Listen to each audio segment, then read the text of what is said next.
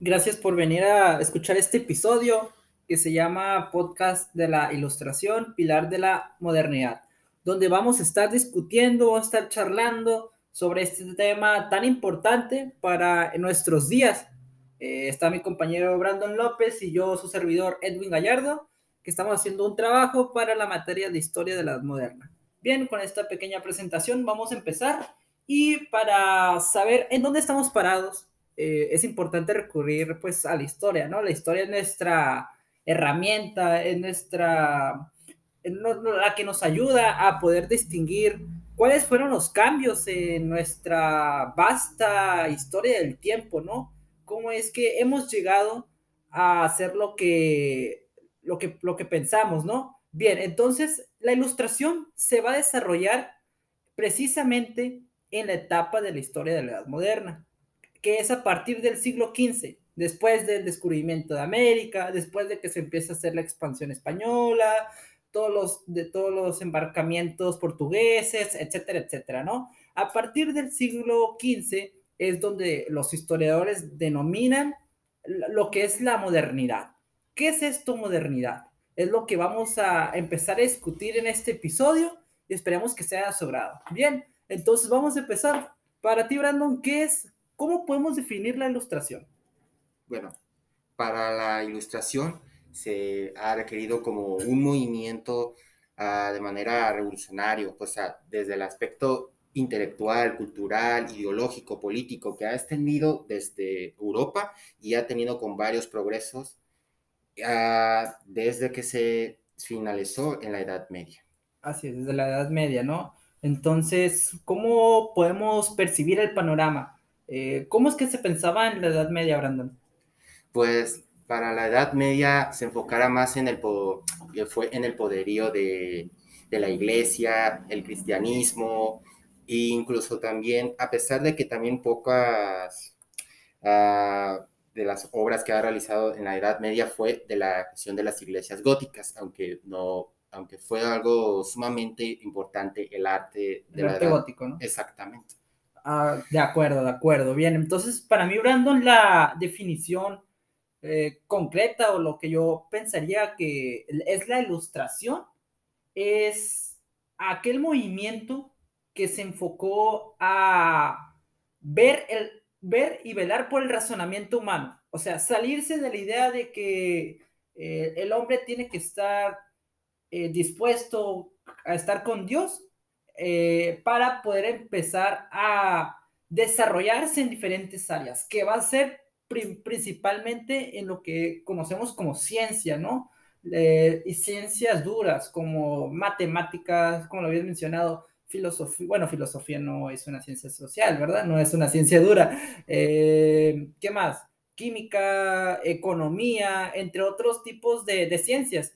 Entonces aquí lo, importante, Brandon, es decir que la ilustración es el cambio y este, este precisamente va, va a ayudar para que el razonamiento humano eh, vaya, vaya dando diferentes, diferentes enfoques, ¿no? Igual, eh, pero ¿quiénes son esas personas ilustradas, Brandon? Están los de la familia Medellín, Galileo Galilei, eh, está Isaac Newton, y incluso con los que ya se han mencionado, que es uno de los personajes que Montesquieu, Montesquieu también. Todos los franceses, ¿no? Está incluso. bien afrancesados. Exactamente. Incluso está el padre de la economía mundial, que es conocido Adam Smith. Adam Smith.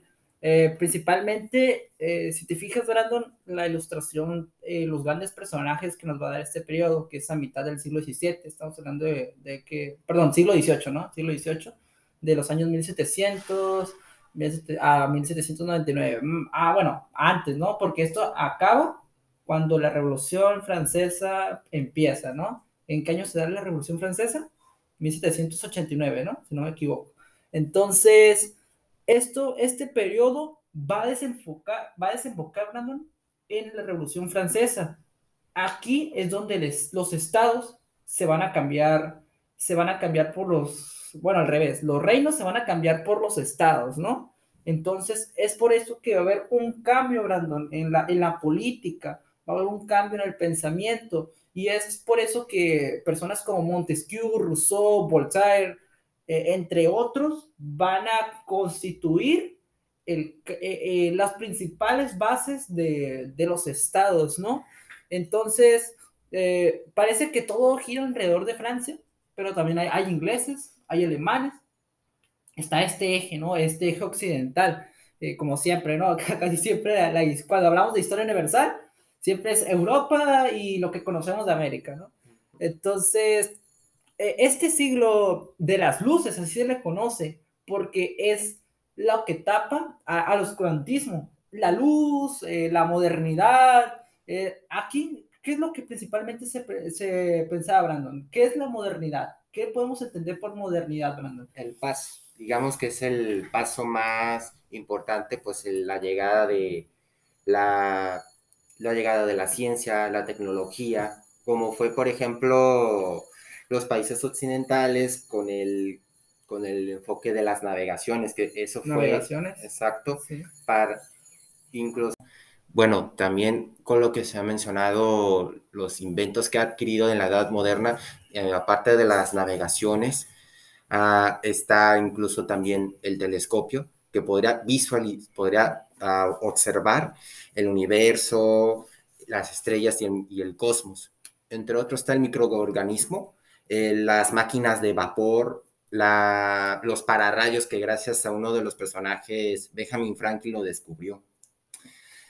Bueno, sería más bien inventos, ¿no? Que nos ayuda a ver este periodo de la, de la ilustración. Eh, aunque se piense que es a mediados del siglo XVIII, yo considero, Brandon, que estamos hablando de un periodo que viene desde antes, desde, el siglo XVII, porque hay personajes como René Descartes, como Isaac Newton, que van a tomar bases de Galileo Galilei, de David Hume, de Nicolás Copérnico, bueno, no más, bueno, Isaac Newton de, Galileo Galilei, ¿no?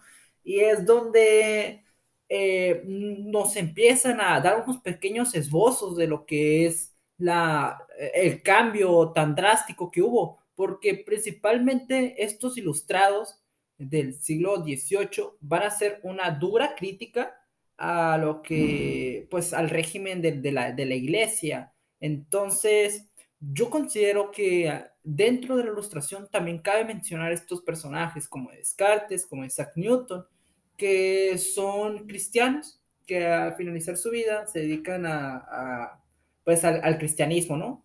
Y, pero, pero eh, en sus inicios no olvidan estas bases que son la, que son la ciencia, Principal, principalmente Descartes, Grandon, que, que, quería hacer una ciencia total, quería hacer una ciencia total que siguiera un modelo matemático y lo que buscaba principalmente él era dar las evidencias necesarias para decir que Dios existe.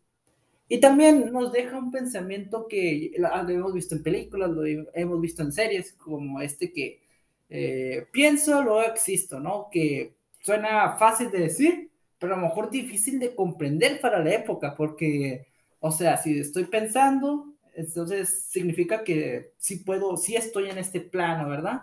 Sí estoy en esta, en esta dimensión. Pero bueno, entonces vamos a, seguir el siguiente tema, que sería cuáles son estos personajes, que creo que ya me, ya me adelanté un poquito, pero si no sé si me podrías mencionar, por ejemplo, qué es lo que hacía Montesquieu, Brandon. Según Montesquieu, ah, que fue parte de una familia real, un noble ilustrado, entre otros, que fue uno de los principales personajes de que comenzó con la Revolución Francesa. A, la edad de sus 30 años escribió el libro sobre las cartas persa, que se satirizó las costumbres de la sociedad y las instituciones políticas de Francia, que fue una obra muy magistral sobre el tema del espíritu de las leyes, que él ya se ha interesado y para entonces se iba a basar los tres, uh, los, los tres poderes, ¿no? Exacto, los tres poderes del Estado como es el legislativo y el ejecutivo y el judicial. Aunque se le conocía de otra forma, ¿no? sé si era federativo el judicial. pero es la, los principales, eh, ya son las bases, ¿no? De, un Estado moderno. Aquí es importante, modernidad. Estamos hablando de que nuestra, nuestra república, como, la conocemos como México, tiene estos poderes, legislativo, ejecutivo y judicial, ¿no? Que se toman precisamente estas ideas de, de Montesquieu. Y bueno, entonces, eh, este es un ilustrado, esto sí es del siglo XVIII. Eh, estamos hablando de que precisamente es un cambio social porque hay un ordenamiento, ya hay parlamentos en el siglo en, el siglo XVIII. Lo podemos ver con Inglaterra, que precisamente Isaac Newton también formó parte del Parlamento eh, a, a, finales, antes de, de, de haber eh, hecho la ley de la, de la, de, la, gravedad, ¿no? De la gravitación. Ya algún físico nos dirá qué significa eso, ¿no? Pero nosotros estamos aquí para, para ver estos, para historizar este tipo de, de contextos que se nos hacen muy interesantes y que son muy frescos, porque en realidad, ¿cuántos, cuántos años han pasado desde el siglo XVIII hasta nuestra, nuestras épocas y seguimos utilizando pues este modelo que han de, han, de haber pasado pues, ¿qué van? ¿Tres siglos? Tres siglos exactamente, entonces eh, Montesquieu era precisamente eh, cambiar la idea de, de, de los reinos o principados para que principalmente los monarcas no tuvieran poder sobre todo, no fueran arbitrarios, no fueran absolutistas, y es por eso que estas personas como Montesquieu, como Rousseau, Voltaire, van a ser eh, como estos constructores del Estado. No sé si me puedes mencionar que el pensamiento de Rousseau, Brandon. Mm, como ya sé, ya me he destacado sobre la sobre el método de las leyes, entre otros, fue el de los únicos de las obras, de los temas que me han interesado para Francia, sería el, el que fue sobre la constitución de los derechos del hombre. Ajá.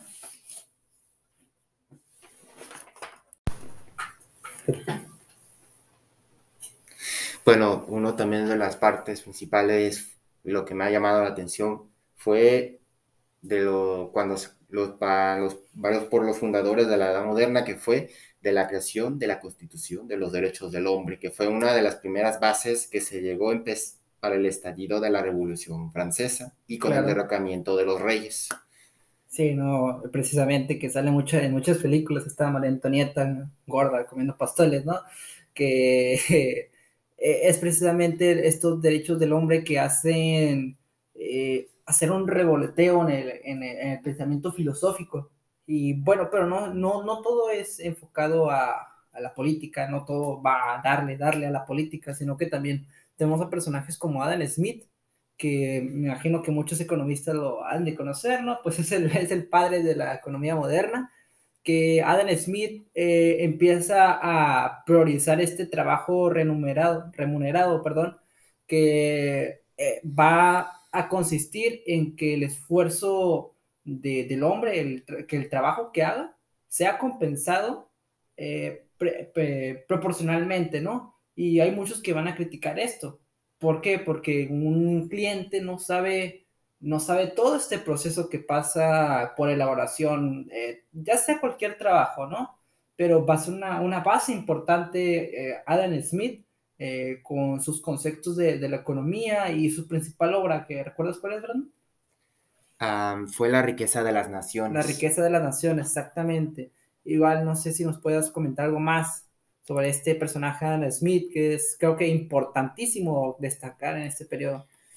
Mm, por otra parte, a pesar que de, sus, de las obras de Adam Smith que lo muestra sobre el impulso económico, que fue uno también fiel de la fidelidad de la ideología capitalista, y aunque fue, las ideas que fueron adaptados fue gracias en donde se menciona que el Estado no se interviene a la economía, entre otras menciones a las que son a las diferencias que ha adquirido las ciudades de, de Karl Marx. Sí, precisamente, ¿no? Que los marxistas, los, los apoyadores del comunismo van a estar en contra de, esto, ¿no? Con Freddy Engels.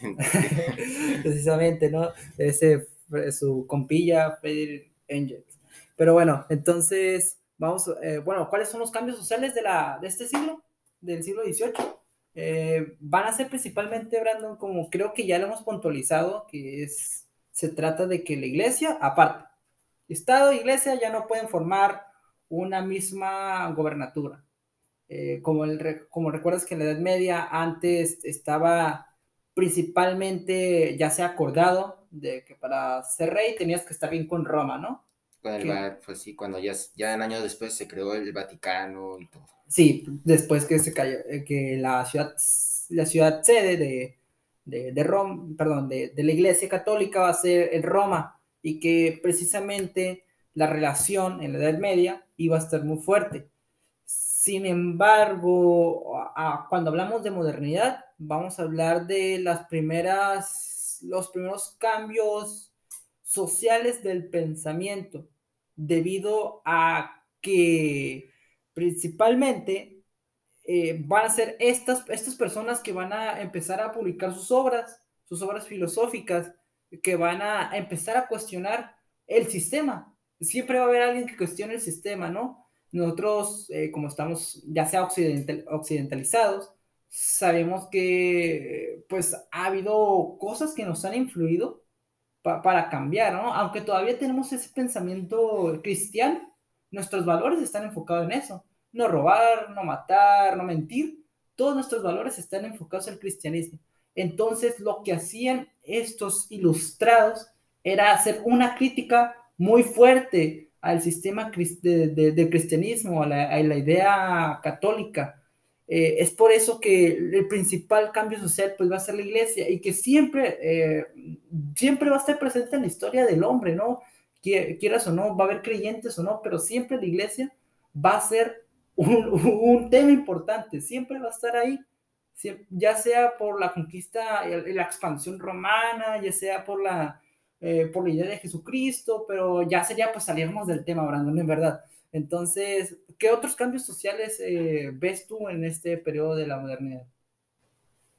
Bueno, para la otra parte también, uh, lo que sí me ha mencionado destacar por las ideas de, de Maquiavelo, una de las lecturas fue de la separación de la iglesia sobre el Estado y es dando un enfoque porque, como, como se ha mencionado, desde antes de la Edad Media siempre la, la, iglesia ha dependido de todas las instituciones, incluso las, la educación que lo están impartiendo.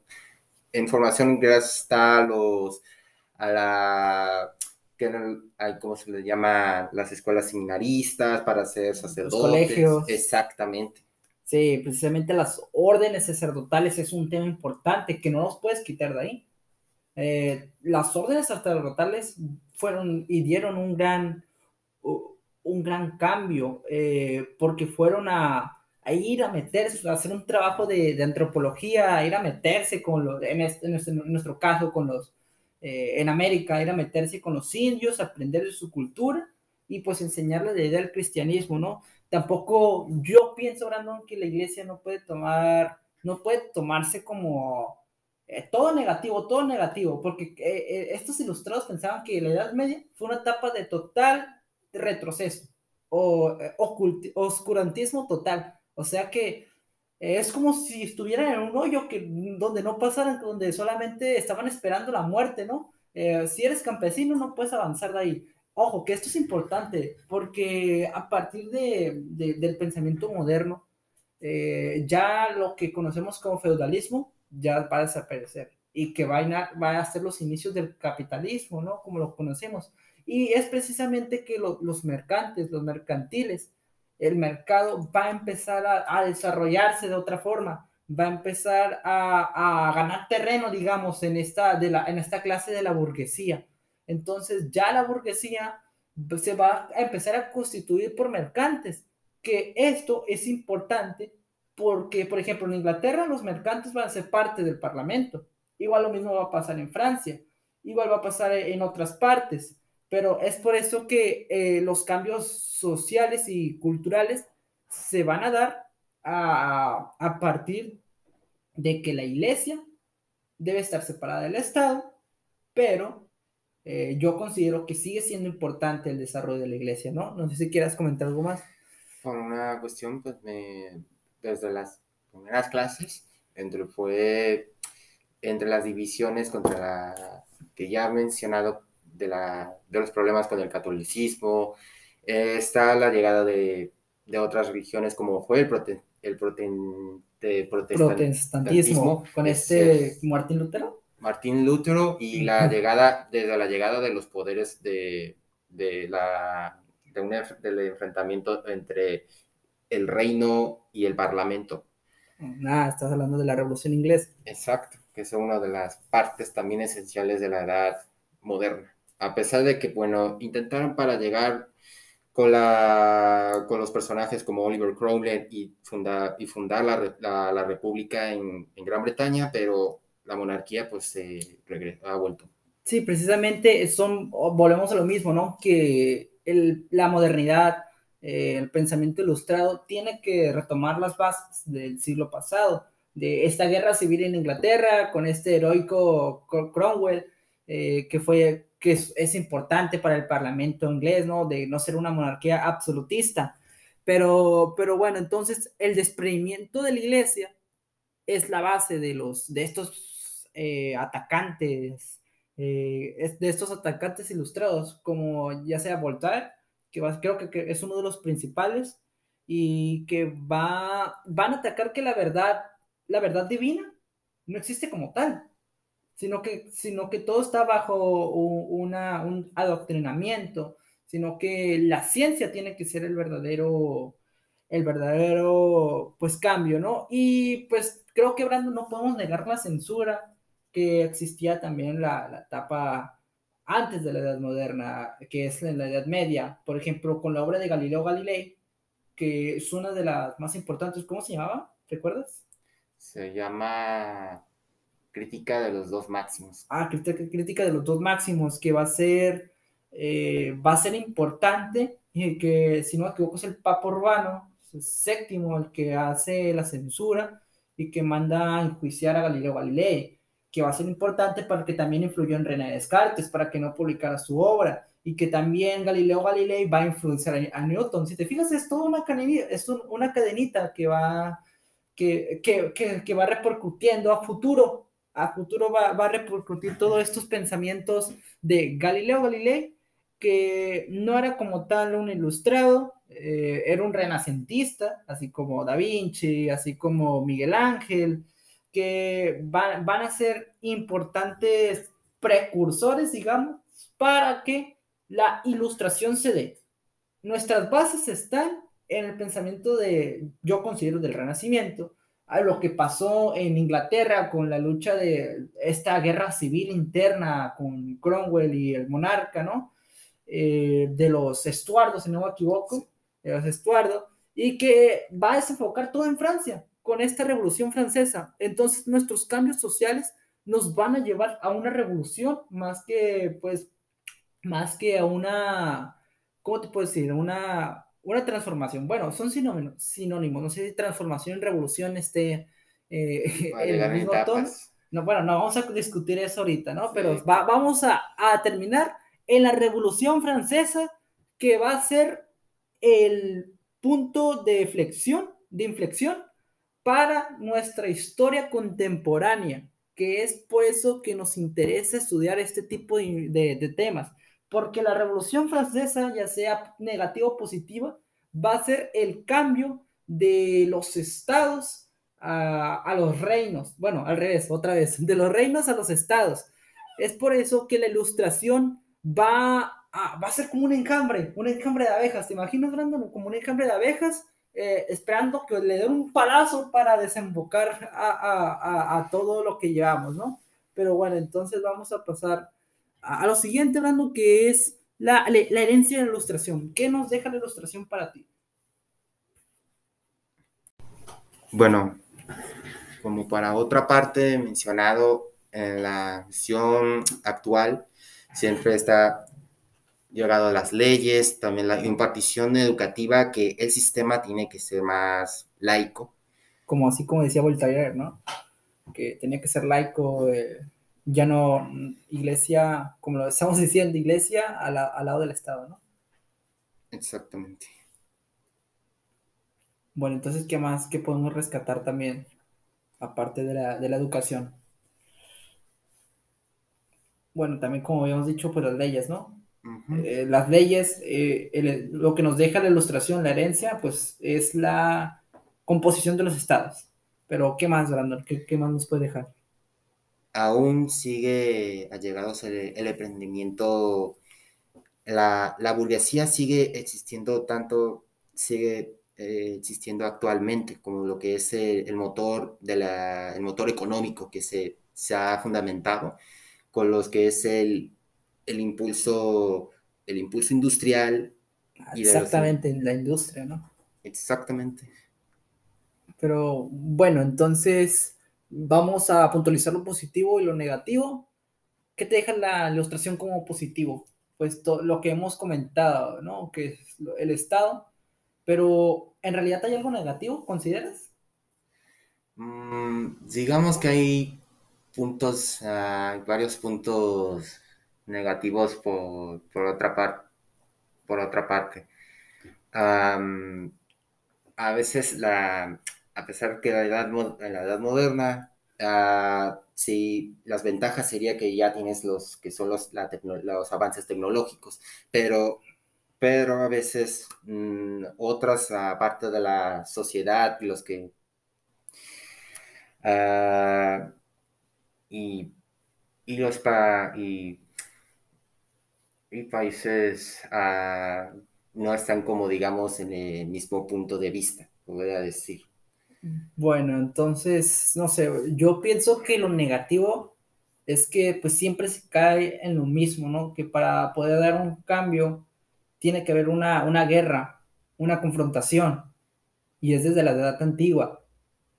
Esto se menciona que es un, un periodo moderno.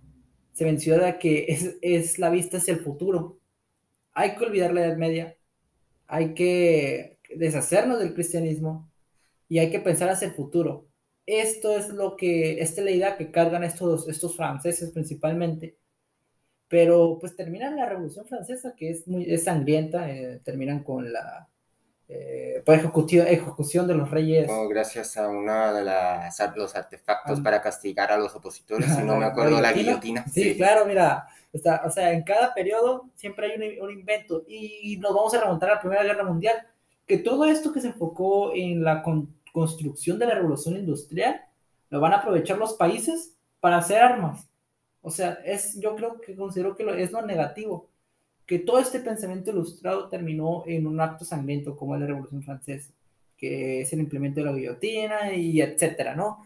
Eh, pero obviamente nos deja más cosas positivas, aunque ya hablar de buenos y malos, creo que no, debemos de caer en eso, porque estaríamos haciendo juicios de valor. Eh, no podemos juzgar con nuestra, nuestros conceptos del presente al pasado, porque el panorama es distinto. Hay lo que está permitido, hay lo que no está permitido, y en nuestro presente ya hemos repasado eso, no volvemos a caer en los mismos errores. Como se dice por ahí, la, pues la historia sirve para poder eh, reflexionar en el pasado y no cometer los mismos errores en el presente, aunque la humanidad siempre ha repetido ese ciclo, siempre ha repetido ese ciclo de guerras. Eh, lo podemos ver hasta incluso hoy en día hay diferentes tipos de guerras, pero lo que nos debe dejar de, de positivo esta ilustración es que nos sabemos más el concepto de libertad se cambia, el concepto de renacimiento se cambia, el, el, concepto de laico se hace más fuerte en la educación. Eh, ya la educación no solamente va a ser para los, los, los clérigos, los religiosos, sino que va a ser, a, o, los burgueses o los príncipes, sino que va a ser abierto a otro tipo de, de personas, ¿no? Como mercantes, como ya, ya no va a haber este sistema feudal de la Edad Media, eh, eso es importante porque los que eran los siervos, pues no podían pasar de ahí. En la edad moderna se va a cambiar, ¿no? Incluso también el tema de los pagos de los problemas de pagos de impuestos y la colonización. todo, ¿no? en, la, eh, en, la, vida solamente hay dos cosas, la muerte y los impuestos. Pero bueno, igual la colonización, que es importante, ¿qué querías decir al respecto? Digamos que, como se ha destacado en el tema de las navegaciones, países como España, que la primera vez, en el primer paso para llegar al continente americano, a pesar de que, pues, mm, aunque en otras, unos otros textos se destaca con los ah, sobre las, de las exploraciones de las demás regiones. Y si no, si, te pongo como una pregunta, sería destacar, ah, para los europeos en la, en la colonización siempre se ha como interesado como es la riqueza, las riquezas, la expansión minera, o, francamente el, descubrimiento de las nuevas civilizaciones? Pues, eh, en verdad yo pienso que depende, depende quién, ¿no? Porque los monarcas, los reyes siempre van a querer pues eh, dinero, ¿no? Eh, este, este ámbito perlístico de encontrar más mineral. Igual expandirse, expandirse como, le, como Bueno, si no me equivoco, creo que fue Felipe II el que dijo que iba a haber un momento en donde su imperio no se iba a poner el sol, ¿no? Y nos habla de este pues ideal de, expansión que tenían.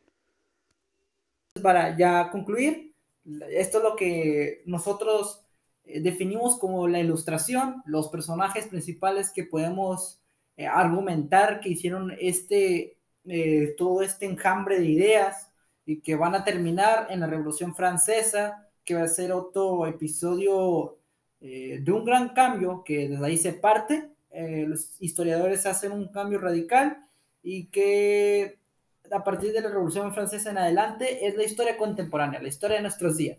Es por eso que la ilustración es nuestro antecedente, Brandon, es nuestro, es nuestro principio de lo que nosotros nos podemos denominar como modernos, o sea, eh, utilizar las ciencias, utilizar las matemáticas, la filosofía, hacer un cambio, eh, retomar las ideas mm, aristotélicas, eh, es lo que va a constituir la ilustración y pues la Edad Media pues va a ser una crítica, una crítica constante, ¿no? De un oscurantismo total.